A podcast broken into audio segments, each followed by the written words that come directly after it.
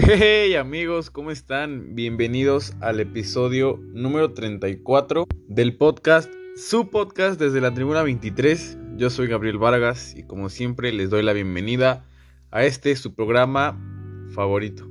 Antes que nada, no olviden suscribirse, seguir el podcast, pueden hacer recomendaciones, sugerencias, críticas, denle like, síganlo, compártanlo con sus amigos, sus primos, familia, su novia, su novio, con quien quieran. Tráiganse su taza con café, su taza con leche o su taza con agua. Comencemos.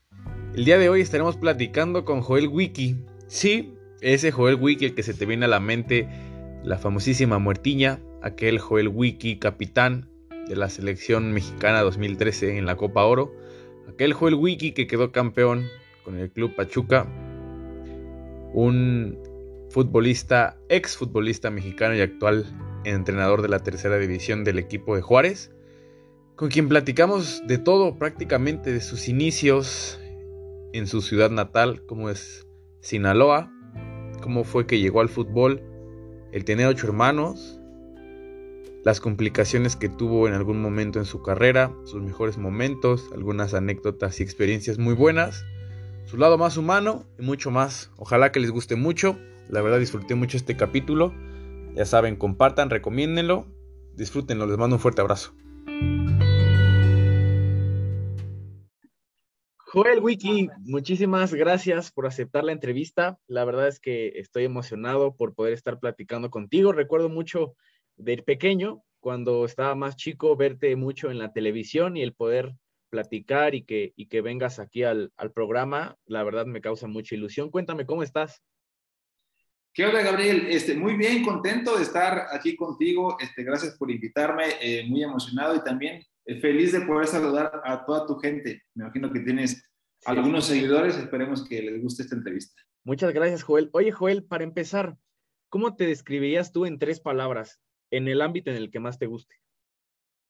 Mira, yo soy muy familiar. Eh, me encanta estar en, casa y, y, yo creo que en tres palabras a lo mejor Pía, mi hija la más grande, te podría decir, ¿no? E, ella me dice, papá, eres el mejor papá. Y me gusta ser papá, me gusta ser esposo y me gusta ser de casa. Ok, y basado en esto, ¿cuál crees que es tu filosofía de vida? ¿Qué crees que es lo que te ha ayudado a, ser exitoso y a seguir adelante en, todo tu, en toda tu trayectoria? Pues mira, creo yo que siempre, bueno, todos tenemos un, un, propósito en, en, la vida, ¿no? Y obviamente eh, conocer a mi esposa y tener a estas dos niñas maravillosas, Pía de siete años y a Lara que tiene un año tres meses, ha sido increíble, ¿no? Eh, estar cerca de ellos y, y, sobre todo incluirlas en las decisiones que tomamos, tanto en la parte profesional como en otras áreas de nuestra vida, es muy importante. Creo yo que, que siempre el, el, ámbito familiar, en mi caso, me ha dado una estabilidad emocional, eh, profesional y sobre todo en tomar mejores decisiones y tener a Dios siempre de, nuestro lado es, es la mejor fórmula, ¿no? Ok, entonces tú toda tu vida has sido, has sido centrado, ¿no? Me, me parece que, que, en las entrevistas que escuché que te hicieron anteriormente siempre supiste lo que querías, ¿no? Sí, obviamente eh, desde niño, cuando empecé a jugar fútbol desde muy chiquito, me gustó eh, lo que se siente eh, formar parte de un, de un equipo. Eh, obviamente eh, pasaron varios años para que yo pudiera estar en la Ciudad de México ya como en un equipo más formal, pero antes en, el pueblo de mis papás, en el rancho, eh, ellos obviamente trabajaban todos los días, pero nuestra diversión era jugar fútbol. jugué muchos deportes, pero el que más me gustaba era fútbol. en casa de mi papá somos total ocho hermanos y, todos jugaban fútbol, entonces creo que el gusto viene por ahí y llegamos a jugar juntos en un solo equipo. Entonces eso me gustó mucho y, al final de cuentas se fueron dando las cosas. Eh, logré llegar a la Ciudad de México en Cruz Azul en Fuerzas Básicas y ahí fue mi formación. Me formé como jugador, como persona y sobre todo como un profesional. ¿no? Ok, entonces basado en todo esto que me cuentas, ¿cómo fue en realidad ese, de la parte de, de formar un equipo? ¿Fue lo que, lo que te convenció de dedicarte de lleno al fútbol? Porque me, escuchaba que, que, también allá, por ejemplo, allá en los mochis, se practica, pues en mayor parte el béisbol y, y, tú lo practicaste, me parece que también practicaste básquetbol. ¿Cómo te diste cuenta que realmente querías dedicarte de lleno y que ese era tu sueño, ser profesional. Sí, lo, mencionas bien. En, en, Sinaloa, en la escuela te dan oportunidad de poder jugar varios deportes. Eh, jugué béisbol, básquetbol, hice atletismo, hice voleibol, hice muchos deportes y ahora entiendo que todos los deportes eh, te dan diferentes capacidades físicas eh, en, la, en, la, parte formativa, ¿no? Y eso me ayudó para poder ser un jugador coordinado, un jugador rápido, un jugador hábil, ya en competencia más formal, ¿no? Eh, me llamó el fútbol porque mi familia le gustaba el fútbol y creo yo que mis capacidades físicas daban para poder competir a nivel ya eh, profesional. Creo que es, eso fue un factor importante. Mis capacidades físicas sobrepasaban a las de otros niños y, en, y en, el trabajo ya diario, eh, la entrega y la dedicación de poder mejorar diferentes deficiencias que tenía en ese, en ese sentido como joven, me ayudó a poder sobreponerme a otros jugadores que estaban en mi puesto. Eso fue la, diferencia. Pero bueno, el, fútbol eh, en mi familia siempre ha estado, eh, por el gusto del fútbol, muchos jugaban fútbol no profesional, pero siempre amateur. Y desde ahí vienen. Eh, creo que la formación en casa siempre es importante y a mí me tocó jugar mucho fútbol cuando estaba en las noches. Claro, y, mencionas algo importante, que es esa parte física que tú mencionaste en alguna ocasión, que, te caracterizaba mucho, que en parte los wiki, tu familia por parte de, de wiki era muy alta, ¿no? Algo así, algo así contabas. Sí, mira, te cuento más o menos el, entorno. Bueno, lo, que es, mi papá nació ya en Los Pero mi abuelo eh, todavía vivió, nació en, en, Sonora, en Navojoa. Ellos eh, pertenecían a un grupo indígena que se llaman los Mayos de Navojoa. Todavía existe eh, la ciudad, todavía existe este grupo indígena y eres una raza un poquito más alta, morena, eh, con capacidades de resistencia, capacidades físicas para, para el trabajo, para eh, trasladarse de lugares a otros eh, a pie. Y eso obviamente la genética lo, lo, tenía yo, ¿no? Entonces yo mido casi 1,90 y eso como jugador profesional te da una ventaja, sobre todo en la posición como central. creo que eso fue importante en, en, mi, en, mi, crecimiento y sobre todo cuando estaba más joven, pues era muy alto, ¿no? Competía muy bien por arriba tenía buena, eh, eh, buen espacio eh, en relación al espacio y tiempo y eso me hacía ganar muchas pelotas aéreas. ¿no? Ok, a causa de esas cualidades, ahora sí, hablemos un poquito de tus inicios, ya un poquito dentro de, de lo profesional. Y llega esa primera prueba en Monterrey, ¿cómo recuerdas aquella experiencia? ¿Cómo te decidiste a salir de casa? Que, que, estando tan joven, siempre, digo, siempre es complicado salir de casa, pero estando joven todavía implica un poquito más de, de sacrificio, tal vez. Hiciste bien la tarea, Gabriel, porque mi primera prueba fue en Monterrey, así es. Este, yo cuando tenía 14 años, un grupo de jugadores eh, fuimos a probarnos a Monterrey. Había visorías abiertas y podía llegar cualquier niño. Y por medio de un contacto del papá de uno de mis amigos, este, llegamos a su casa en Monterrey. Entonces ahí nos llegamos a, su casa, el siguiente día nos probamos, estuvimos tres, cuatro días más o menos. Hicimos fútbol, jugamos un poco y al final no pudimos quedarnos, ¿no? Eh, obviamente eh, no fue la mejor experiencia porque mi sueño pues era poder formar un equipo eh, de fuerzas básicas y no se logró ahí. Pero bueno, después este, vino otra etapa en, la cual jugué otro año, otro torneo ahí en, en, Sinaloa, en Los Mochis, y vino otra prueba, ¿no? Que fue ahora en, en Santos, en Torreón. La parte de, del rechazo, ¿tú cómo la tomas? Digo, en, general, no solamente en aquella ocasión, sino en toda tu vida. ¿Cómo intentas sobreponerte a esos malos tragos, esas malas experiencias? Pues que siempre nos dejan como hay una espinita del, del hubiera y a lo mejor de qué hubiera pasado si hubiera hecho esto. Sí, obviamente de niño, pues el rechazo, en este caso, que te digan que no a un sueño que tú estás buscando es complicado, ¿no? Eh, yo la pasé mal, obviamente. El regreso, recuerdo mucho el regreso de, Monterrey en el camión hacia la ciudad de México, hasta, hasta Mochis. El traslado, pues fue difícil, ¿no? Pensando que a lo mejor no podía eh, eh, conseguir el sueño que era jugar fútbol. Pero conforme pasaron los días, fui, seguí entrenando, seguí trabajando, seguí jugando partidos, ganando algunos torneos.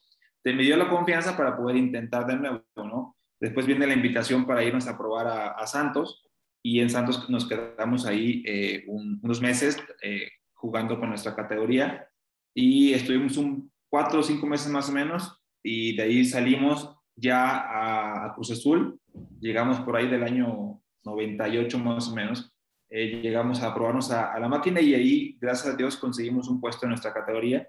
Y ahí empezó la formación eh, profesional, se podría decir, en, mi carrera.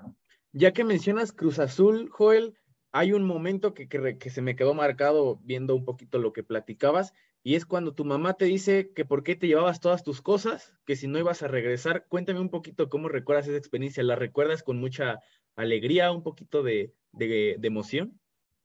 Bien, mira, se la cuento hoy a, mis hijas y, les da risa, ¿no? Obviamente. Pero en ese momento, eh, lo, que, lo que tú querías era probar, intentar, querías lograr un sueño, ¿no? Y se me quedó muy grabado que hasta ahorita lo, lo recuerdo como lo dices.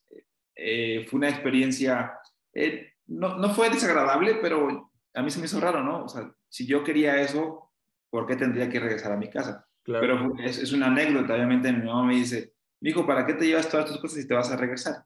Entonces se me quedó muy grabado, dije, no, o sea, yo no me voy a regresar porque lo que yo quiero es poder jugar fútbol, pues, hacer una carrera, hacer una vida, eh, creo que esa fue una experiencia que me marcó para bien, porque este, me dio fuerzas para seguir eh, luchando por, por lo que quería, ¿no? A, pesar de, de, pasarla más en algunos momentos acá en Cruz Azul, ¿no? Claro, y, y entonces llegas a, a, Cruz Azul, me parece que tenías 15 años, más o menos. 15 años, correcto. ¿Y, y qué, cómo fue tu llegada a la Ciudad de México? Porque de Los Mochis a la ciudad, que es cerca de donde yo vivo, es muchísima distancia. ¿Cómo te adaptaste? Aparte el clima es más complicado, platicabas que pasabas frío. ¿Cómo lo recuerdas? ¿Cómo viviste esos primeros días acá en, la ciudad? Sí, nosotros llegamos, eh, veníamos un grupo de jugadores, éramos seis, siete jugadores más o menos. Eh, llegamos no, a la Ciudad de México, pero en la Jusco, eh, un poquito más arriba de, acá de la ciudad. Eh, nos quedamos en, un, bueno, en unas cabañas que tenía ahí el profe que nos trajo acá a probarnos a Cruz Azul. Estuvimos un par de días en lo que nos adaptamos en la parte física por la altura. Eh, entrenamos eh, en, el, en, el, bosque Vivero, no, Vivero se llama, creo. Sí. Ahí entrenábamos eh, unos otros tres días más, estuvimos una semana en lo que nos adaptamos y de ahí ya bajamos a la Noria a probarnos. Estuvimos a prueba una semana, viajamos todos los días y obviamente el, el ritmo de la ciudad y, y la ciudad es, es enorme, ¿no? No, me, tocó pues, usar cualquier tipo de transporte, ¿no? Hoy, hoy puedes usar otras herramientas, pero en ese momento estaba el, micro, el metrobús, el tren ligero, el, la combi, hasta el visitaxi me tocó usarlo, ¿no? Entonces, fue una experiencia muy padre eh, porque es una ciudad increíble, una ciudad muy grande y, me gustó, me gustó estar acá. Es una ciudad que se puede mover muy fácil, ¿no? ¿Crees que, que el, el, haber llegado tan joven te forjó de un carácter eh, fuerte para, para afrontar tus metas y todos los sueños que tenías dentro? Seguramente sí, sin saberlo, yo creo que mi formación eh, fue aquí en la Ciudad de México, porque habría que valerte por ti mismo, ¿no? Eh, estás acostumbrado a veces en, moverte en tu entorno muy seguro y en este caso habría que buscar áreas, buscar calles, callejones, encontrar un, un, camión que no esté tan lleno o que no esté tan solo, eh, creo que todas esas cosas las vas aprendiendo y te van formando eh, en tu carácter como, como joven y sobre todo en una etapa donde eh, estás empezando la adolescencia o estás en la adolescencia y es difícil, ¿no? Estar solo en la ciudad no es fácil, pero mm, obviamente me ayudó para poder formar el, carácter y, y, y, que los retos que venían más adelante en, en diferentes circunstancias, tanto en la parte profesional como personal, eh, me ayudó para poder ser fuerte y poder resistir esas cosas, ¿no? Claro, y porque digo, ya no estabas en tu casa, ya estabas completamente lejos y ya no había opción de, bueno, voy a regresarme, bueno, no voy a hacerlo. A final de cuentas, tenías que ser decidido e ir por todo, a final de cuentas, ¿no? Sí, sí, sí, tenía, tenía dos opciones, ¿no? Seguir eh, trabajando, seguir luchando eh, o regresarme, que obviamente la, la, opción de regresarme no era, no era para mí.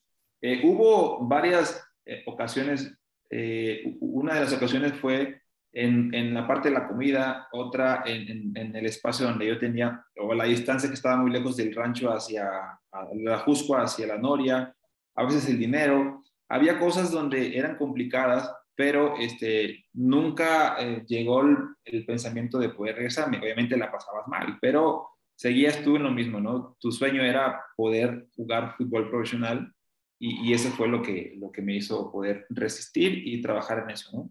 Ok, oye, Joel, ¿en qué momento tú en realidad te das cuenta que ya estás en Cruz Azul, que dices, wow, ya soy parte del Cruz Azul, ya estoy aquí, estoy cumpliendo mi sueño. Aparte porque creo que también eras aficionado, bueno, eres aficionado desde muy pequeño a, la máquina, ¿no? Sí, algunos de mis familiares son, le van a Cruz Azul y el gusto por el equipo siempre estuve de chiquito, ¿no? Cuando ya eh, me dieron casa club, eh, porque yo todavía un par de semanas iba a entrenar todos los días desde la Jusco hacia la Noria. Entonces ya cuando eh, eh, me registraron y era parte del equipo, ya yo bajé a Casa Club y estuve acá viviendo en México, en la ciudad, ¿no? Entonces ahí, ahí ya formaba parte del club, tenía comidas, tenía este, Casa Club y bueno, tenía la ropa de Cruz Azul y eso fue, la verdad, increíble porque eh, después de haber pasado varios rechazos, como lo mencionabas hace ratito, eh, ahora que te aceptaran en un club tan grande como el Cruz Azul fue una experiencia padrísima y, y agradecido obviamente. Eh, conocí varios amigos, este, hicimos buena amistad y este, hicimos un buen ambiente en Casa Club para poder estar eh, comprometidos con el proyecto que era el equipo en esa categoría. Hicimos un gran torneo también. Ok, entonces continúa tu proceso y empezaste a consolidarte ya como algún zaguero central fuerte, alto, y te toca ir al Mundial Sub-20 en Emiratos Árabes en aquel 2003. Cuéntame, ¿cómo es ir a un mundial de categorías, o sí, de categorías juveniles y sobre todo representar a tu país, que al final de cuentas, pues para todos es un sueño? Sí, por supuesto. Eh, antes de llegar al, al, mundial de Emiratos Árabes, pasé por diferentes categorías, tercera división, bueno, diferentes categorías en básicas, tercera división, segunda, y de segunda división nos mandaron a a diferentes eh, convocatorias nacionales. Y de ahí peleamos el, el, el boleto al Mundial eh, en, en, Panamá. Fue en Panamá. Lo conseguimos y obviamente eh, participar en un Mundial juvenil es muy, muy padre. Antes de llegar a Emiratos viajamos a, a otros países, viajamos a Egipto a hacer partidos amistosos. fue una experiencia increíble y ya la, la, infraestructura, sobre todo en lo que es el torneo internacional, o sea, a nivel FIFA, el Mundial eh, Sub-20 fue increíble, ¿no? No nos fue tan bien, eh, iniciamos este, mal o empatamos, luego perdimos, eh, no calificamos a la siguiente ronda, pero el, el, la experiencia fue padre, ¿no? Fue una experiencia muy, muy increíble, que creo yo que me formó también para los siguientes retos que estaban eh, a la puerta, ¿no? Que era, ya estaba formando yo parte del de primer equipo en Pachuca. Entonces, ya cuando regresé al Mundial, el equipo estaba en liguilla. Entonces, me, tocó ya regresar a, a, liguilla y poder disputar eh, esa liguilla con, con, el equipo, ¿no? Ok, justamente mencionas Pachuca. En ese momento, eh, tú me parece que estabas todavía en Hidalgo y ya de ahí te va, te busca Pachuca. ¿Cómo, ¿Cómo asimilas esta parte de que un club como Pachuca te busque y quiera hacerte de sus servicios y sobre todo que llegues y te posiciones en, en, en la defensa central titular compartiéndola ahí con, con De Anda? Sí, eh, yo estaba en Hidalgo, estaba en primera A, uh -huh. eh, y de ahí me mandaron a, a Pachuca. Ya, ya, que empezó el torneo eh, en Pachuca, llevábamos alrededor de 14 fechas más o menos, de ahí ya nos fuimos al Mundial. Entonces, este, ya después del, del Mundial, eh, regresé y ya estábamos en, en, liguilla, creo que era semifinal. Pero eh, obviamente eh, yo estaba agradecido con, con, Pachuca porque me dio la oportunidad de, de debutar en la jornada 2. me ayudó mucho el reglamento que había que tener que usar un menor de, de 20 años en un, en un, cuadro inicial. Entonces yo, yo era menor, me, ayuda, me ayudó a poder jugar más minutos y el desempeño obviamente me, me, me puso en la titularidad, ¿no? Eh, compartir con Deanda, compartir con Vidrio, con Beto Rodríguez, eh, con varios jugadores con gran experiencia, me ayudó también para aprender muchas cosas, ¿no? Pero eh, el debut fue padre, el, el, torneo fue increíble y sobre todo regresar del Mundial, aunque no se hizo una, un buen torneo, regresamos a Liguilla y logramos conseguir el campeonato con Pachuca, ¿no? Claro, ¿cómo es ser un juvenil, un joven digo, no con tanta experiencia como los, los, tenían los demás, y afianzarte con la titularidad. ¿Qué sentías? ¿Cómo lo viviste? Porque dentro de todo yo me imagino que debe haber nervios, seguridad, emoción, tantas, tantas emociones dentro de, de lo que implica pues estar ahí de, de, titular en un equipo como Pachuca. Sí, e, es, tienes todo, ¿no? Al mismo tiempo. Tienes emoción, tienes felicidad, te dan nervios antes de entrar al partido. Eh, tú veías a los compañeros que tenían 500 partidos jugados, pues, se, se remorían de la risa, ¿no? Y yo que llevaba dos partidos, pues, era, era complicado. Pero aún así, yo tenía mi, mi, mi, mi carrera desde los 15 años, tenía prácticamente 5 años jugando, no a primera división, pero tenía torneos internacionales de, juveniles, tenía torneo mundial sub-20, el sub-18, entonces eh, jugué el, torneo de las esperanzas en Francia. Entonces ya tenía algo de, de, bagaje y eso me dio también un poco de seguridad. Este, y conforme fueron pasando los partidos y con el respaldo de los compañeros y la buena comunicación que había, por ejemplo, con, con Calero como portero, pues te da esa seguridad, ¿no? Pero aún así, cuando te enfrentas a, a rivales como el caso de, de América, que estaba con Tomo Blanco, en, la final contra, contra Tigres, que fue increíble, entrar al volcán y, ver el estadio lleno ya en el calentamiento es, es, es padrísimo, más como siendo joven, 20 años, es una experiencia muy padre. Pero este, pues todo eso eh, eh, me tocó vivir, ¿no? Gracias a Dios, fue una experiencia muy, muy bonita y, y que ahora puedo compartir. Claro. Oye, ya que mencionas el nombre de Calero, me gustaría que tocáramos dos nombres, ese y el de Víctor Manuel Bucetich. Pero primero, ¿cómo es Miguel Calero? En algún momento mencionaste que el apoyo como compañero y como persona, amigo, etcétera, era muy bueno. ¿Cómo era tener a Miguel Calero, que en paz descanse, como compañero de equipo? Era eh, increíble cuando tú hablabas con él, eh, la, parte del entrenamiento, en la parte ya personal, este, hablaba muy rápido era, era muy introvertido, era muy rápido, pero cuando lo escuchabas en una entrevista o, en una charla, tenía una pausa, hablaba bien, tenía una tranquilidad, e, era un, tipo extraordinario, ¿no? Obviamente él, él eh, era, fue una historia en, Pachuca, pero el respaldo de él en cuanto al, al, apoyo emocional y a las palabras de aliento siempre o de ubicación que la, la tenías atrás de ti hablándote, diciéndote, estás lejos de la marca, acércate más, este, recorre izquierda, derecha, o sea, eso fue un apoyo padre, ¿no? Entonces, eh, creo que la ayuda de él, tanto como los demás compañeros, eh, fue un soporte para poder yo desempeñar mucho mejor y más tranquilo en la posición. Claro, oye, y, y, de hecho la importancia que es tener a alguien como líder, ¿no? Esa parte de, de, ser, de caracterizarte por ser un líder y de compartir con alguien así, porque es alguien que te impulsa a crecer, ¿no crees? Sí, sí, claro. Ellos mismos están siempre exigiéndote de buena manera para que puedas desarrollarte mejor, puedas dar lo mejor de ti. Y eso ayuda a crecer y a crecer la competencia dentro del equipo para mejorar en todos los aspectos, ¿no? Sí, el segundo nombre que me gustaría que tocáramos, ya te lo mencioné, es Víctor Manuel Bucetich. ¿Cómo describirías al famoso Buche como entrenador, como compañero, amigo, como lo quieras tomar, y como alguien también que, te ayudó a debutar en primera división y a cumplir tu sueño?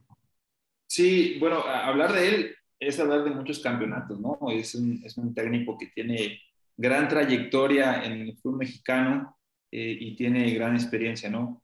Eh, él es un, un, entrenador que sabe manejar bien el vestidor, tiene muy buena comunicación con sus jugadores arma unos buenos planteles, planteles competitivos y sobre todo crea esa competencia por el puesto en, en, en, el equipo y eso hace crecer al equipo, obviamente.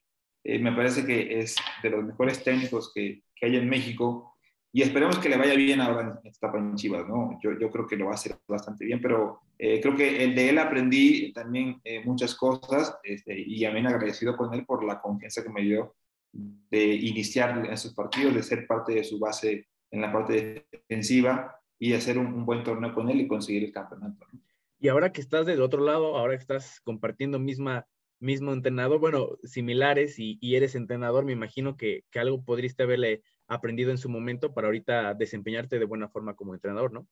Sí, claro. Eh, bueno, Víctor eh, tiene una capacidad sobre todo en la lectura de juego, ¿no? Él, él siempre mencionaba y hacía referencia de los jugadores claves del rival, de las posiciones, de los espacios que había que ocupar. Hay muchas cosas que yo me acuerdo que hoy en día me ayudan en la parte de la estrategia, ¿no? De cómo armar una estrategia defensiva o ofensiva. Creo que él, es, un, es, un, maestro en eso y no por nada pues, tiene esos partidos en primera división y varios campeonatos. Claro, Joel, antes de que toquemos tu regreso a Cruz Azul, me gustaría que platiquemos un poquito de selección nacional. En este mismo proceso continúas, sigues cosechando juegos. Hice en el 2005 cuando recibes tu primera convocatoria con la selección mayor, porque ya tenías en tu historial varios partidos con, con México, y a partir de ese momento recibiste varias convocatorias e incluso llegaste a ser capitán en la Copa Oro del 2013. ¿Qué se siente tener el gafete? qué orgullo, qué, emoción se siente tener el, peso de todo el país en un solo gafete, que es algo, me imagino que increíble. Sí, te voy a contar una, anécdota, Gabriel. cuando yo era, yo era niño, eh, estaba en la primaria, eh, al lado de la primaria, en el rancho en Paz, había una tienda que el señor se llamaba Don Jaime. Don Jaime tiene una televisión muy grande. Entonces, todos los, los fines de semana, o cuando había mundial, o cuando había olimpiadas, eh, nos poníamos de niños, nos salíamos de la escuela todos a ir a, la tienda de Don Jaime a ver los partidos. Yo me acuerdo en el Mundial de, fue Estados Unidos 94, ¿verdad? Eh, México-Bulgaria en los penales. Eh, yo, o sea, emocionado con mi mochilita viendo el, el partido, ¿no? Yo me acuerdo la escena cuando México canta el, himno nacional y están todos los jugadores formados en, en, la, en el campo cantando el himno nacional. Yo dije, qué padre se ha de sentir eh, formar parte de un equipo profesional, eh, cantar el himno nacional y sobre todo este, estar en, un estadio lleno de tanta gente. Yo, yo dije, yo un día quiero hacer eso. Y en, en el 2013, en la Copa Oro, eh, me regresó esa imagen en el partido de, de Panamá, la semifinal. Estábamos cantando el nacional, yo con el gafete, el gafete capitán, eh, y, ese momento fue padrísimo porque yo me vi de niño cuando estaba en, la escuela, en la tienda de Don Jaime, me vi ahí. Dije, de verdad, estoy aquí, qué increíble, es una bendición porque los sueños se cumplen. De verdad que si tú lo buscas, si tú trabajas, si tú te esfuerzas y si tú eh, eh, dedicas lo que tú haces al beneficio de la gente y de Dios, creo que lo vas a lograr. Eso, eso es un ejemplo, es una experiencia que me pasó, ¿no? Entonces, formar parte de la selección nacional fue increíble. Eh, estuve en proceso con la golpe para el, Mundial de Alemania 2006. Luego, algunas convocatorias con diferentes entrenadores y se logró dar la, el torneo de Copa Oro con el Chepo La Torre, ¿no? Pero esa experiencia fue, fue muy padre, este, fue increíble y me gusta practicarla porque me, da, me da, emoción poder compartir lo que yo viví de niño, ¿no? Y, y me tocó vivirlo o sea, de grande ya como un jugador profesional y, ser eh, capitán de la selección nacional. Claro, y, todo lo que debe ser en ese momento se te viene a la mente, todos los sacrificios, los buenos y malos momentos que llegaste a pasar y que a final de cuentas se te recompensaron con lo que querías como niño, que fue ser, me, representar a México y sobre todo portar el gafete, ¿no? Sí, aparte, bueno, yo, yo no me veía como capitán, me veía como jugador de la selección, pero al final de cuentas fue mejor todavía mi sueño. Sí, sí. O sea, eh, fue increíble y, fue, se logró, gracias a Dios. Entonces, este, sí, sí hubo muchos, mucho trabajo, mucho esfuerzo, eh, muchos días eh, difíciles y muchos días buenos, pero esa es la recompensa, ¿no? Cuando te esfuerzas y trabajas, creo que te va a ir bien. Claro. Joel, ahora sí, hablemos un poquito ahora de tu etapa en Cruz Azul. Cuando vuelves a Cruz Azul, ¿tú llegaste con una sed de revancha o simplemente sabías lo que querías una vez ya estando en el equipo de, la Noria? Cuando regresé de Pachuca. Ajá, una vez que ya estás, eh, termina el préstamo y todo y ya vuelves a, Cruz Azul. Sí, sí, sí, sí, obviamente. Eh, había, eh, el club tenía, ya lleva varios años también sin, sin lograr ser campeón. Y, yo regresaba con mucha ilusión porque mi formación como jugador, como persona y como profesional fue en Cruz Azul, en este caso fuerzas básicas, ¿no? Yo quería formar parte del club en primera división. Y tenía la ilusión de hacer un buen torneo, tenía la ilusión de poder conseguir campeonatos, de jugar finales, eh, y se logró. O sea, logramos ser titulares, logramos eh, jugar prácticamente, fueron seis años en, Cruz Azul en primera división. Eh, no conseguimos el campeonato, jugamos muchas finales, las perdimos desgraciadamente, pero el equipo siempre estaba peleando. Esa era una, una eh, una identidad del club que era pelear torneo a torneo cada, eh, cada año para poder conseguir el campeonato. Al final se logró apenas con otra camada de jugadores, pero eh, creo que hicimos un buen, buen esfuerzo para poder estar en, en, ese campeonato, ¿no? Claro, oye, ¿qué se sentía representar a Cruz Azul, a uno de los cinco grandes del fútbol mexicano? Y esta parte de, perder finales, era muy complicado tener tanta presión de la gente, de los aficionados, de todos los años que, habían pasado. ¿Tú cómo lo tomabas? ¿En realidad era, sí era, era muy complicado? Sí, la presión existe, es, eso es normal, ¿no? Eh, todos los jugadores de hoy, de hoy en día que están en todos los clubes, todos los clubes buscan quedar campeones. Hay, hay presión a presión, ¿no? En este caso, el Cruz Azul tenía varios años y, y, ahora, aún así, ahora si juegan, tienen la presión de poder conseguir el campeonato. Eso es normal, o sea, cada club tiene sus metas, objetivos eh, a conseguir y en base a esos objetivos y metas hay presión, eso es normal. Pero sí he estado un poco yo, creo yo, sobrepasado con, con el tema de, de, de, la cruz azuleada, el tema de, de las malas eh, decisiones que se habían tomado en, dentro del campo. Eh, entonces, eh, sí, sí había presión extra mediática, me parece a mí, y, necesaria, pero existía, ¿no? O sea, toda la gente estaba volteada a ver si Cruz Azul la regaba o no, se estaba más preocupada por eso y al final pasaba, ¿no? Fue una etapa complicada para todos los jugadores y en este caso creo que me tocó a mí en, la, etapa de, de jugador y también verlo eh, eh, eh, como aficionado fuera del club y, y, ahora en esta etapa como técnico me, me gustó sentir esa emoción, lo, lo que se vivió en todo el torneo que se consiguió el campeonato, ¿no? Ok, claro, sí debe ser muy complicado. Digo, al final de cuentas, sabíamos que en algún momento iba a terminar la racha, pero sí está soportando burla tras burla y no tener como pues cómo evadirla, porque al final de cuentas, digo, ¿con qué te, con qué justificabas? Porque al final de cuentas, lo único que podía contradecir esa burla, pues era tener el campeonato, ¿no? Entonces iba a ser un poquito complicado. Joel, ¿cuál crees que es tu mejor experiencia estando en Cruz Azul? ¿Cuál crees que es ese mejor momento que recuerdas con demasiada alegría y que todavía puedes acordarte año tras año? Pues mira, yo como central no, no soy de, no era de meter muchos goles, aunque metí algunos goles eh, en Cruz Azul y en, en Morelia. Eh, en mi primer gol fue muy padre, ¿no?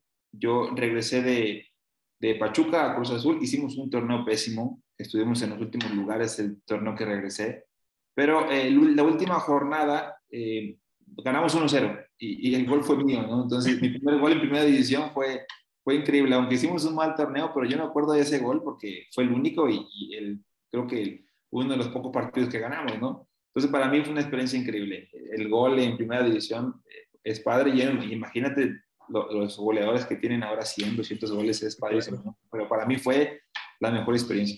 Claro, y esa vez a quién le, a quién le anotaste gol, ¿te acuerdas? A Santos creo, ¿no? Creo que sí, me parece que sí, fue una, es que no me acuerdo si fue de local o de visita, pero creo que sí fue contra Santos. Creo que ustedes ahí en la playera azul, ¿no? Sí, fue, contra Santos eh, en el azul, exactamente. Ok. Eh, Joel, yo sé que mucha gente te lo ha preguntado y ya sabrás a qué me refiero, a la famosísima muertiña, y la verdad es que me, me, surge un poco de curiosidad porque la verdad es que ese partido me acuerdo mucho porque era una semifinal, yo estaba muy chico y estaba viendo el partido yo solo, entonces esa vez como que yo digo, yo estando muy chico, mi cabeza como que se eh, confundió, ¿no? en ese momento yo no sabía qué pasaba, pero platícame, ¿qué hay detrás de esa muertiña? Yo sé que hay memes y ahorita a lo mejor lo tomas con mucha risa, pero ¿qué hay detrás de la famosísima muertiña, aquella jugada? Aparte porque el escenario era una semifinal, no era cualquier partido. Sí, era contra Morelia, de hecho.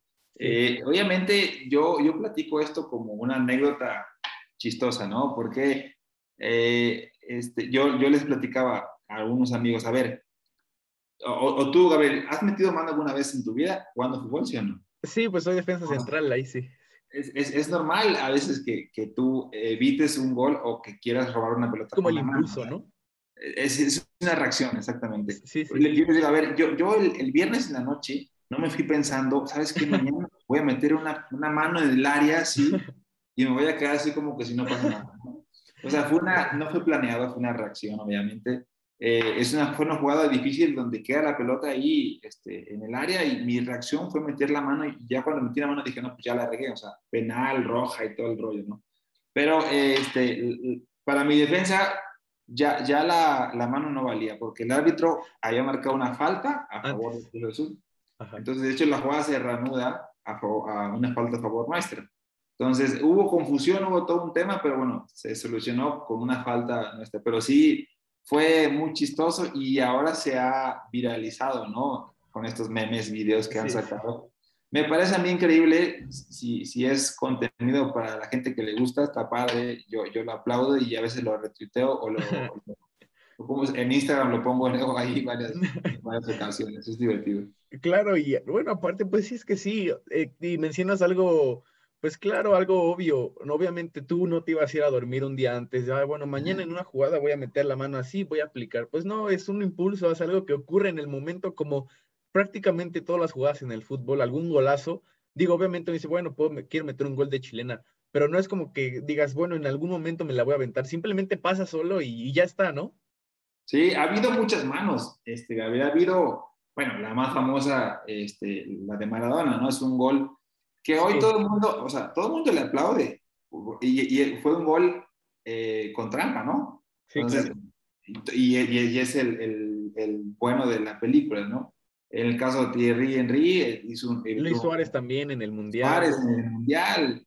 Este, bueno, pero es parte del show, ¿no? Claro.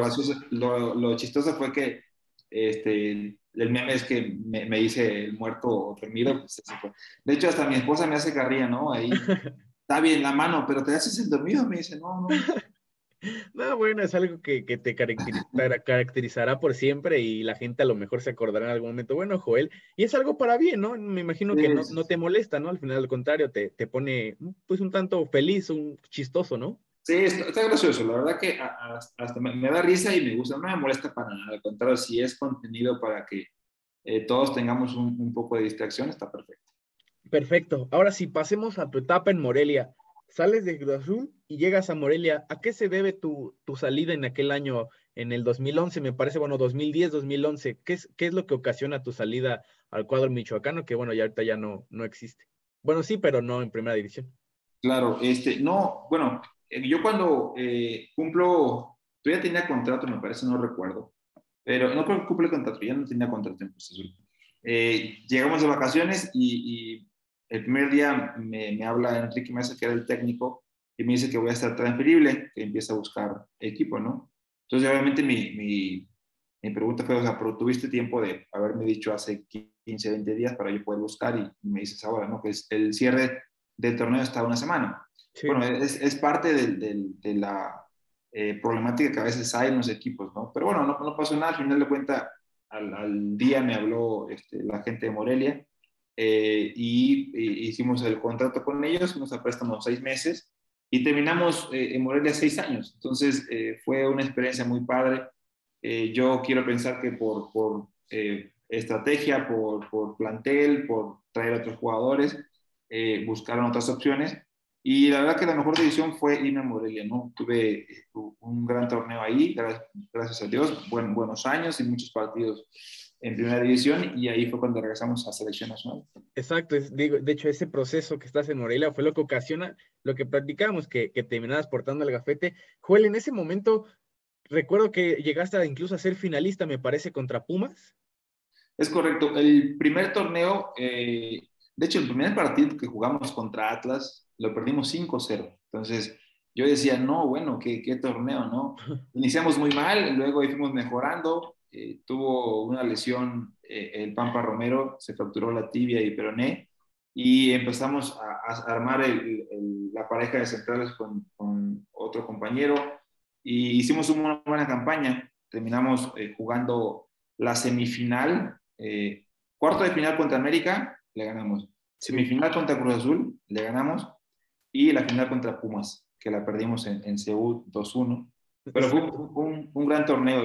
La semifinal contra Cruz Azul, yo, yo venía hace dos, tres meses jugando con mis con compañeros y hubo una bronca muy grande que se metió ahí un ah, sí, sí. fue todo un show. Oye, y, y, dentro de esa polémica, bueno, te iba a preguntar primero, ¿cómo viviste ese partido de reencontrarte con excompañeros, con tu, con, bueno, tu ex equipo? ¿Cómo lo viviste? ¿Había sentimientos encontrados? ¿Cómo te sentías?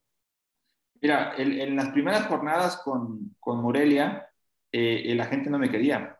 eh, la gente, o sea, obviamente yo venía de, de, haber metido la mano contra Morelia. Ah, contra ellos, sí, sí. Y en la primera rueda de prensa, cuando me presenta la directiva y Tomás Boy en, en, Morelia y me hacen la presentación oficial y me pregunta un, reportero, me dice, oye, Joel, ¿cómo te sientes de, de, haberme dejado Morelia fuera de la final hace un par de hace el torneo pasado eh, y ahora que vas a defender los colores, ¿cómo te sientes de eso? Fue una pregunta difícil, ¿no? Sí. Entonces digo, mira, no estoy orgulloso de lo que hice porque no, no fue honesto, pero si, hubiera, si fuera necesario de hacer lo mismo por Morelia, lo debería hacer dependiendo de este, este, esta playera. Claro. Entonces, ese, ese partido contra Cruz Azul, eh, íbamos 2-0, perdimos 2-0 en el azul sí. y en Morelia íbamos ganando 2-0 al minuto 20. Íbamos empatados y nosotros pasábamos por la posición de la tabla. Uh -huh. Entonces, en el minuto 89 hay una jugada que, eh, un centro pasado al segundo palo, se pasa a Vilar, hay un regreso de, de, uno de los volantes y la tiene Orozco, la remate, yo me barro en el área, en el, la línea del área y la saco entre la pierna y el abdomen, saco la pelota, eh, ya sin portero, luego se viene el contragolpe, este, la agarra no sé quién, creo que Aldo se la pasa a, a Sabá, Sabá se la pone a Jimmy y mete el 3-0. ¿no? 3-0 quedamos ese partido, pero a raíz de ahí eh, la, la, gente eh, empezó a identificarse conmigo, ¿no? Y me empezó a aceptar en, en, el, en el, equipo. Y tan es así que, que, la gente me apoyó mucho. Tuve mu mucho contacto con ellos y, y, pude lograr jugar casi 10 torneos en Morelia, ¿no? Fue, fue un partido ese muy padre porque llevaba poco tiempo de haber jugado con estos compañeros eh, que tuve y entre la bronca y todo eso, pues era muy difícil poder separar y poder estar ahí con ellos. Entonces, eh, fue complicado, pero fue una gran experiencia. Sí, digo, a final de cuentas cumpliste tu palabra, que fue pues matarte por el equipo y fue que salvaste ese en el, área, en el área, en la línea y terminó ocasionando el gol. Ahora sí, te, te, me gustaría también preguntarte un poquito más personal. ¿Qué ocurrió en aquella noche en, en Morelia? ¿Cómo fue que, cómo viviste esa bronca? que digo, sigue habiendo, ahorita más con las redes sociales, que ves que sigue habiendo memes, videos, sacan videos de hace 10 años y los convierten en tendencia, aunque ya haya pasado tanto tiempo. Esa pelea, ¿tú que, cómo la viviste o cómo, cómo la recuerdas? Sí, creo yo que el, el, aficionado se mete a saludar a Torrado, creo que era, lo quería saludar nada más. Y como fue después del, del 3-0, obviamente el equipo de Cruz Azul estaba pues molesto y enojado, Caliente. ¿no? y, y, caliente, claro, y el, el, este, el Chaco pensó que venía a reclamarle a Torrado, y entonces el Chaco fue el que empieza la, a, a, empujar al, al, al, aficionado y empieza a tirar golpes. El aficionado responde, se mete la seguridad, luego se mete eh, el, el, el, cuerpo técnico de Morelia, hay un tema ahí medio raro, se empiezan a discutir y a empujar a todo el mundo y se metió todo el mundo a la cancha, ¿no? Y era, era difícil porque yo tenía buena relación con la mayoría y entonces yo estaba separando uno a los compañeros de Morelia, que no se pelearon con los de Cruz Azul. Entonces ahí volaban todos los golpes y empujones. Pero pues sí, sí, fue, es parte del, de la competencia, ¿no? en el alto nivel siempre hay, hay eh, diferentes emociones que no puedes controlar y en este caso se descontroló todo, ¿no? Sí, claro, al final de cuentas, digo, desafortunadamente ocurrió así, pero normalmente es como comúnmente lo mencionan, lo que pasa en la cancha, pues se queda en la cancha, afuera de ella ya todos son, pues no amigos, pero son compañeros y, y debe haber como ese respeto mutuo, ¿no crees? Sí, imagínate lo que pasó con Chuy, ¿no? Chuy, el PF de, de Morelia, Ah, sí. Le, le, pegó un cabezazo y en, dos años después están trabajando juntos en Cruz Azul. Entonces, Exacto. eso se queda en la cancha y yo creo que lo hablaron, no se me imagino. Este, y, y, al final el fútbol pasa en diferentes circunstancias y hay que saber que, que, no todo es personal, ¿no? Exacto, sí, las vueltas, así es el fútbol, a veces te tocará estar en un equipo, te tocará estar en otro, y tendrás que trabajar y arreglar tus problemas, pues ahora sí que como puedes, porque todo se debe al mismo equipo, ¿no? Es correcto, sí, sí, sí, pero fue raro, imagino yo, que cuando llegó el Tomás, el cuerpo técnico a Cruz Azul, y, y ver, o sea, imagino que yo que fue difícil a, a, el, el ambiente, ¿no? Pero eso, eso pasa, pasa y hay que eh, ser un profesional y dar lo mejor de ti en donde estés. ¿no? Exacto. Joel, ¿cuál, ¿cuál recuerdas como tu mejor experiencia, tu mejor momento en, en, ahora en Morelia? ¿Cómo, lo, ¿Cómo recuerdas ese mejor momento? ¿Tienes alguno? Sí, eh, hice varios goles y, y, como te mencionaba hace ratito, defensa mete pocos goles, ¿no? Sí, Pero un partido contra, contra San Luis, íbamos ganando creo que 1-0, eh, luego nos dan vuelta 3-1, em, eh, metemos el 3-2 y me tocó meter el 3-3. Entonces metí dos goles en un partido y fue obviamente doble de emoción cuando metí uno, ¿no? Sí, sí. En, Cruz Azul. Pero esa experiencia fue muy padre porque el partido era difícil, era un partido complicado, estuvo apretado y eh, cerramos bien. Al final me tocó meter el 3-3 y meter dos goles en un partido, pues fue, padrísimo. No, y terminaron siendo, terminó siendo un partidazo, ¿no? Sí, un partido de, de seis goles con un, fallal, un penal fallado ahí de, de, San Luis. Bueno, fue todo un espectáculo y la gente salió muy contenta con muchos goles. Claro. Oye, Joel, termina tu estancia en, en Morelia. ¿Y cómo fue esta parte de, de, afrontar ya los últimos años de tu carrera? Porque me parece que vas a Guaem, a Cafetaleros, si no me equivoco, y terminas yendo a Estados Unidos. ¿Cómo recuerdas esos últimos pasos ya antes de, llegar a tu retiro? En este caso, en el ascenso. El ascenso, ¿cómo, cómo crees que, que, está en los ojos de, de, todos? ¿Cómo ves tú esta parte de, no ascenso y etcétera? Bien, mira, estuve primero de Morelia, fui a Tapachula, a Cafetaleros. Luego estuve en Potros UAM, como mencionas, y me fui el último año, en el 2018, a Las Vegas Lights en, en Estados Unidos, la segunda división que es la USL. Eh, hoy en día ha cambiado un poco el formato, o sea, ya no hay descenso y, ya, ascenso en, la segunda división de México, o sea, en ascenso. Sí, sí. Yo creo que, que es, es, complicado eh, porque es decir, tu, tu, inversión como, como empresa eh, debería tener un, un valor cuando consigues el ascenso eh, deportivo, ¿no? Ahora, eh, hay, hay, que darle estabilidad al fútbol y eso es una buena estrategia, pero eh, sirve, funciona para la formación, hay que adaptarnos rápido y tratar de, de que el apoyo que reciben los equipos de, de, de expansión ahora, pues lo, lo, inviertan bien en la capacitación de entrenadores, capacitación de los mismos jugadores, en, en inversión, sobre todo en infraestructura para el deporte, bueno, hay muchas cosas que se pueden mejorar. Eh, esperemos que, que sí haya ascenso y descenso, que a mí me gusta más, eh, poder conseguir. Eh, creo que la, la, competencia es mejor, es más, más difícil y, generas diferentes ingresos, en, en, este caso en las liguillas, ¿no? Exacto. Oye, y esa parte ya que lo mencionas del ascenso y descenso, de la competencia, ¿cómo lo vive uno como deportista? Yo sé que, que la afición lo vivirá una, en una parte, la directiva en otra, pero el ser un futbolista y querer pelear por un lugar para llegar a primera división con tu equipo. ¿Cómo se vive ese ambiente? ¿Cómo lo recuerdas? E, es padre, es padre porque eh, siempre estás buscando, o sea, no es que estás buscando dar lo mejor de ti y, y de en equipo para poder conseguir los objetivos, ¿no? Pero a mí también me tocó eh, vivir una etapa complicada con Morelia en la etapa del descenso.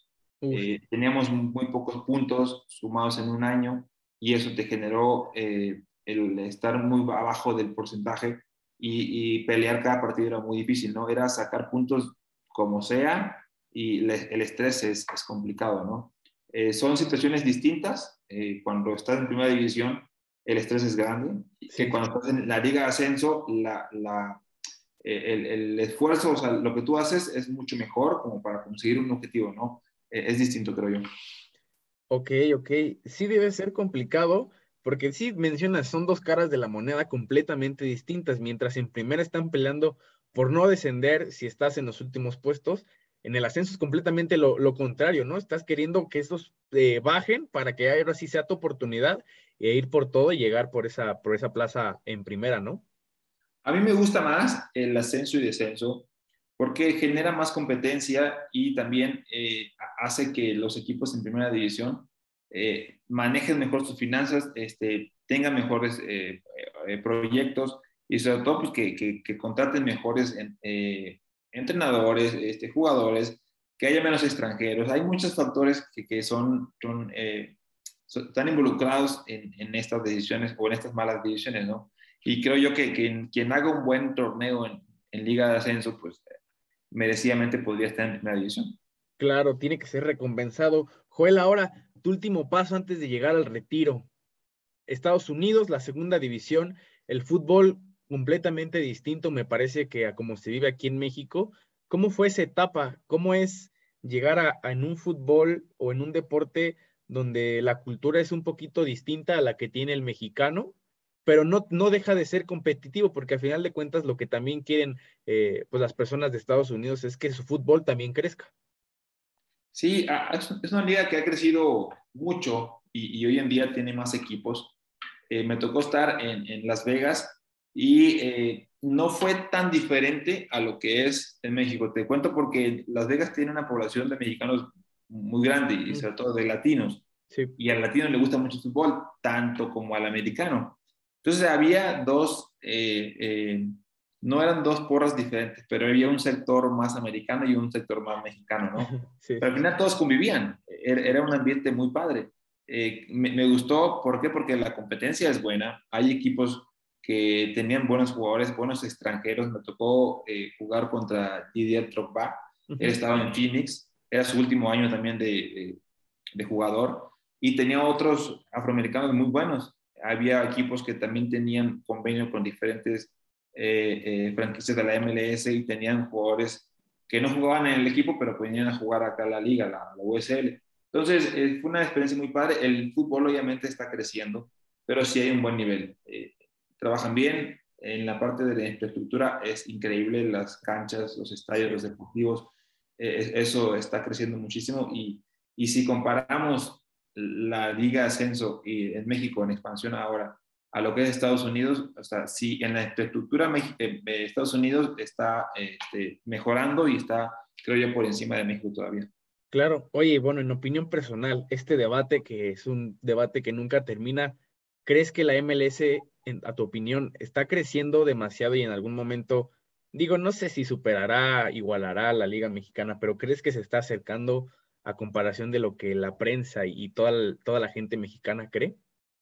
Ha hecho bien las cosas. Obviamente, hoy tiene 34 equipos, si no, no recuerdo. Sí, más o menos. Eso habla de una estabilidad eh, e-, económica, financiera, de que los equipos generan, ¿no? Eh, eso es bueno. Eh, creo yo que, que, en la parte futbolística todavía no está a nivel de México, me parece a mí. Pero México tiene jugadores de calidad en todas las posiciones y llegan muchos extranjeros de buen nivel. Sí. Eh, hoy en día esperemos que se reduzca más la, las plazas de extranjeros para que más jugadores mexicanos puedan eh, tener plazas en, en, primera división y que los jóvenes puedan seguir crecer más rápido. Pero yo creo que va en camino. Obviamente en los años se acortan, las distancias se acortan y si, y si Estados Unidos sigue trabajando como lo ha hecho, pues yo creo que en algún momento se emparejarán las cosas, pero por ahora México tiene ventaja, aunque en, en estos torneos que hemos perdido con Estados Unidos en, en Copa Oro, por ejemplo, no dicen lo, dicen lo contrario, pero eh, eh, viendo un poquito todas las franquicias que hay en Estados Unidos, comparando un poco las franquicias de México, yo creo que todavía falta un rato para que eh, esto, esto pase, ¿no?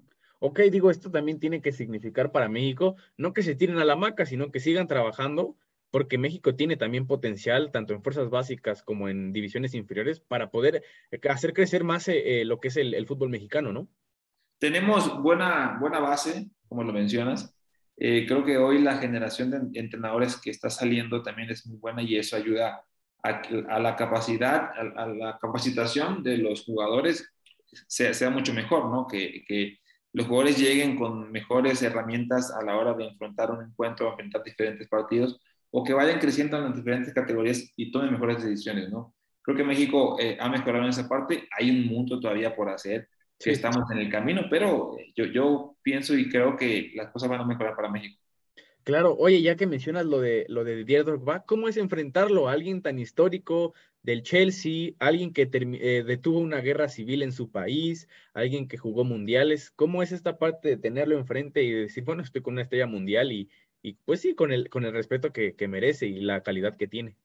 Sí, bueno, es, es increíble porque es, es, un tipo muy grande, ¿no? O sea, es una buena talla, es un tipo eh, fuerte, hábil y rápido, aunque no estaba obviamente ya en su mejor etapa, aún así eh, fue complicado marcarlo, ¿no? Eh, físicamente es, es, muy, muy hábil en esa parte.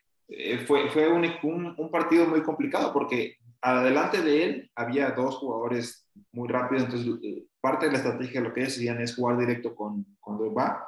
Él descargaba bien, jugaba de frente y jugaban por fuera, ¿no? Entonces eso fue complicado, o sea, eh, defender esos ataques era difícil y más como con la herramienta que él tiene, que es la retención muy buena, ¿no? Este, fue una experiencia para, fue, un equipo difícil, de, creo que perdimos 3-0 ese partido, pero este, yo imagino que en sus mejores tiempos era todavía más complicado de marcar, ¿no? Ok, Joel, entonces ahora llega tu retiro. ¿Cómo es que decides esta, eh, o sea, tomar esta decisión? Porque es complicado, porque jugar fútbol es, un estilo de vida y más si es eh, en el fútbol profesional, imagino que no debe ser fácil eh, por, por, todo lo que, lo que significa en la vida de, del deportista. ¿Cómo tomas o cómo, pues sí, te das cuenta de que ya es el momento de, pues de colgar los zapatos, como comúnmente se le conoce. Claro, fue una decisión en familia, ¿no?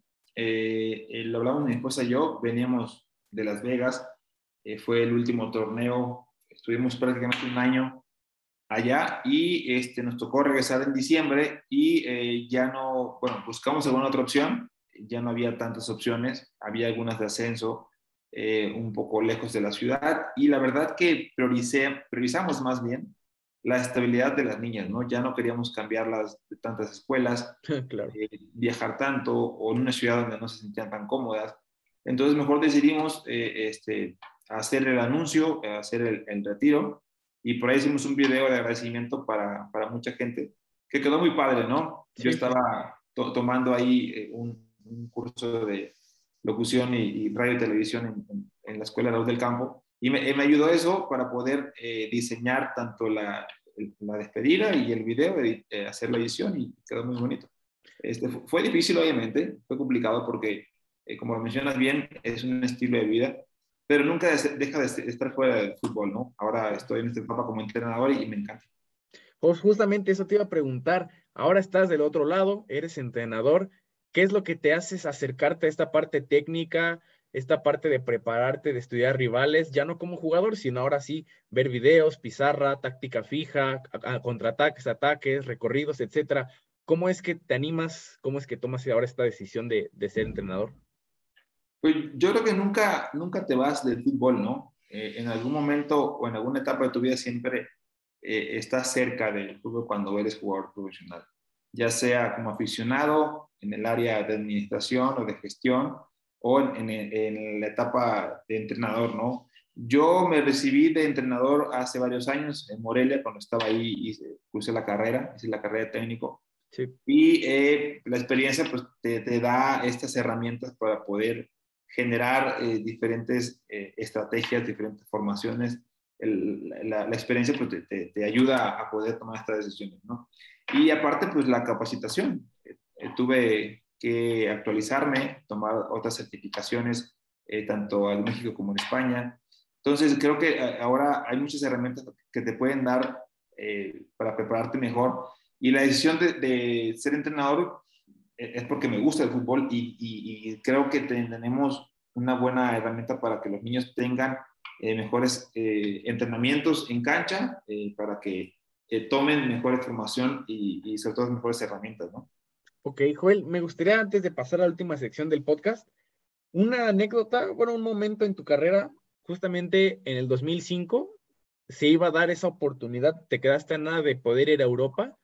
¿Cómo es? Mucha gente, no sé si lo sepa, algunos quizás no lo saben, a, otros lo sabrán, pero esa parte creo que me, parece que, que, estuviste cerca de llegar al Getafe en, aquel, en aquella ocasión. ¿Cómo fue ese momento? Sí, por medio de mi representante había ahí una buena relación con varios agentes de, España, eh, era otra, otra compañía, y el contacto, bueno, directo era con ellos, y en este caso eh, Schuster era entrenador del Getafe y estaba pidiendo un central. Mandaron mis, mis videos, algunas ediciones, y había el interés de, Schuster para poder yo estar en Getafe. Eh, al final él, él, tomó, salió de Getafe, tomó el Madrid y ya no pudimos hacer la, la gestión ¿no? de poder llegar allá porque obviamente el, gusto era de, del entrenador y, por ahí él podía pedir, pedirme como refuerzo, ¿no? No se logró, que me hubiera encantado, obviamente, porque estaba, yo tenía, estaba muy joven, eh, tenía 21, eh, 22 años más o menos, y eh, este, hubiera sido una gran experiencia, ¿no? Fue, fue, una, fue emocionante poder pensar y creer que, que, podía estar en Europa, pero al final no se dio, fue por algo, ¿no? Hice un, un, buen torneo en Cruz Azul, eh, y me tocó poder jugar la eliminatoria en, aquí en México con la selección y hicimos un una buena campaña. Ok, Joel, esta es una última eh, sección del podcast. Es un famosísimo ¿qué prefieres? Yo te doy algunas opciones y ya tú eliges la que más te guste, ¿va? ¿Puedo elegir una o cuántas? No, la que quieras, la que quieras tú, con ah, confianza. Ok, dale, perfecto. Oye, ¿tu equipo favorito de béisbol tienes alguno? Eh, los Cañeros de los Mochis. Ok, y de la liga eh, americana, la de béisbol de, de, allá de Estados Unidos, ¿te gusta algún equipo en especial? Este, pues no, eh, a lo mejor los, padres puede ser. Uy, yo soy de los padres, yo soy de los padres. Perfecto. Oye, ¿quién era tu ejemplo a seguir de, de chico? como quién quería ser, como qué defensa o qué jugador quería ser de eh, bueno, me gustaba mucho eh, cómo jugaba eh, Claudio Suárez, siempre me había gustado, y de hecho fuimos compañeros en selección, al final me tocó la suerte, y él era un referente sobre todo en la posición, como, como jugaba, cómo salía jugando, cómo marcaba sus coberturas. Yo lo veía mucho y creo que de él aprendí también muchas cosas. Justamente, Claudio también ya, ya llegó a venir al podcast, entonces si está escuchando esto, ahí le mandamos un saludo. Bien, amigo. ¿Qué deporte te hubiera gustado jugar o dedicarte si no hubiera sido el fútbol? El béisbol. Fíjate que me, gusta el béisbol, eh, sobre todo eh, cuando era niño lo practicaba mucho y creo que era bueno. Yo, yo creo que no me equivoqué de deporte, pero me hubiera gustado jugar béisbol. Mencionaste que eras primera base, ¿no? Algo así. Sí, me gustaba. Primera base, e, era bueno. Ok. Oye, ¿qué prefieres? ¿Gol a balón parado o en un contragolpe? como técnico y en su momento como jugador. Gol a balón parado, porque ¿qué crees? Tú no sabes, pero hice un gol a balón parado, de jugador. Ok, ok. No en primera división, pero hice un gol a balón parado. ¿Y como técnico, qué te gusta más? ¿En contragolpe o en táctica fija? Eh, contragolpe. Ok. ¿Cuál es tu estadio favorito en el que jugaste? De todos en los que hayas jugado, ¿cuál es el que más te gustó, del que más te acuerdas? El volcán. ¿A estadio lleno en la final? Sí, eh, en la final Pachuca, Tigres Pachuca, en 2003, un estadio muy padre, en la cancha muy, muy buena eh, en cuanto al césped y el ambiente de la afición, pues es increíble. Ok, el jugador más complicado al que te hayas enfrentado. En, su, no es su mejor momento, pero eh, Cardoso me tocó ya el final de su carrera, pero sí fue el más complicado para marcar. Ok, ¿cuál es tu botana favorita para ver los deportes? Eh, el ceviche. Uy, luego si llego a ir allá, ahorita estás en Juárez, ¿no? Ahorita estoy, eh, sí, bueno, estoy en, México, aquí la tercera división va a estar aquí en México y aquí voy a estar participando. Ok, entonces ahí si, si quieres, si se presenta la oportunidad, luego vamos allá a comer alguno. Vale, muchas gracias. ¿Jugar en frío o en calor? No, en frío, mucho mejor. Y ahora, ¿dirigir en frío o en calor? Eh, yo creo que en calor. Ok. ¿Qué preferirías en su momento cuando jugabas? ¿Jugar con manga larga o con manga corta? Con manga corta, definitivamente. Ok. ¿Cuál es tu comida favorita? Los mariscos. Ok. Aquí intenté poner de opciones algunos platillos típicos de los mochis. Espero no equivocarme. A ver, Frijoles puercos, tamales de puerco, sopa de lote o los aguachiles. Uy, los aguachiles. Ok. ¿Te consideras un papá regañón? No, para nada. Ok. ¿Y un entrenador regañón? Creo que sí, entrenador regañón. ok. ¿Qué significa Cruz Azul para ti? Mi, caso, obviamente, eh, como, como jugador, como, como persona y como profesional. Ok. ¿Cómo describirías al equipo de Juárez actualmente? Un equipo en crecimiento me parece que tiene eh, gran plan, gran proyecto y creo que le va a ir muy bien. Ok. Y por último, Joel, ¿algún consejo que le quieras dar a todas las personas que nos están escuchando que se quieren dedicar al deporte o que en realidad tienen ahí un sueño en cualquier ámbito de su vida? Pues mira, yo lo que le podría decir es que eh, cada vez que, y hace rato lo mencionamos, ¿no? Que cada vez que sientan un rechazo o que es una puerta cerrada, eh, que hay que volverlo a intentar nunca quedarse con, el no de una persona, porque seguramente en algún lado eh, su espacio estará ahí. Entonces hay que seguir trabajando. El, tema es cuando no te preparas, o porque puedes buscar intensamente la, la, oportunidad o la opción de, de, jugar fútbol, por ejemplo, o en algún deporte o en la vida, ¿no? Pero cuando te llegue la oportunidad y no estás preparado, eso va a ser complicado, ¿no? Hay que prepararse todos los días, trabajar todos los días. Y estoy seguro que cuando te llegue la oportunidad, si entrenaste, si trabajaste, si descansaste, si dormiste, si te alimentaste bien, si entrenaste perfecto, el lugar es para ti. Entonces, yo creo que siempre hay que volverlo a intentar, no duden de eso y que lo van a conseguir. Joel, muchísimas gracias, fue un gusto poder platicar contigo, te lo repito, estaba emocionado por platicar con alguien como tú, alguien que yo veía en la tele de, muy chico y que has venido al programa, para mí es un honor, muchísimas gracias por el tiempo, por el espacio y, por todo lo, que platicamos. Al contrario, Gabriel, gracias a ti por, el espacio, por tu tiempo también. Eh, también desearte mucha suerte, que te vaya muy bien en tu programa, en todos los proyectos que tengas. Recuerda que tienen, ustedes con el micrófono tienen una gran responsabilidad de poder dar un mensaje bueno para la gente, sobre todo para los jóvenes, ¿no? Hoy en día necesitamos gente como ustedes que tienen proyectos padres, proyectos inteligentes y seguramente les va a ir increíble. Muchísimas gracias, Joel.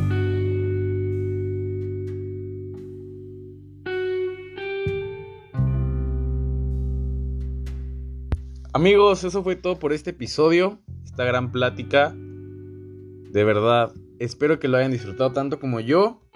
Sin duda, la, plática con Joel podemos describirla en una palabra, trabajo, constancia, dedicación, esfuerzo, tener las metas claras. Sin duda, Joel es un claro ejemplo de que si se lucha y se tiene esa decisión, esa certeza y esa seguridad de poder lograr las cosas, todo puede darse, todo puede lograrse. Lo, es, lo importante es estar preparado, trabajar y las oportunidades van a llegar tarde o temprano. Ojalá que de verdad les haya quedado un gran mensaje, que lo hayan disfrutado tanto como yo y sobre todo que les haya transmitido un buen mensaje, que se hayan quedado con algo de toda la plática que tuvimos. Sin duda Joel tuvo una gran, gran trayectoria dentro del fútbol mexicano, seleccionado, jugador en el Cruz Azul, Morelia, Guaem, Cafetaleros, en la segunda división de, Estados Unidos en Las Vegas Lights. En general, sin duda como futbolista fue un gran jugador, pero como persona, como ser humano y como amigo es aún mejor. No olviden seguir el podcast en la plataforma digital favorita a Joel Wiki lo pueden encontrar en Twitter y en Instagram como arroba Joel-Wiki3. Al podcast, ya saben, lo pueden encontrar en Instagram como arroba desde la tribuna 23 TV. A mí en Instagram me pueden encontrar como arroba VVE. En Instagram, no, en Twitter y en TikTok me pueden encontrar como arroba gabo9702. No olviden recomendar el podcast, el programa, la entrevista, la plática con su primo, su tío, su hermano, su mamá, su familia, su novia, con quien sea. Se aceptan críticas, recomendaciones. Les mando un abrazo muy muy fuerte. Cuídense mucho, no olviden tomar agua. Chao, chao.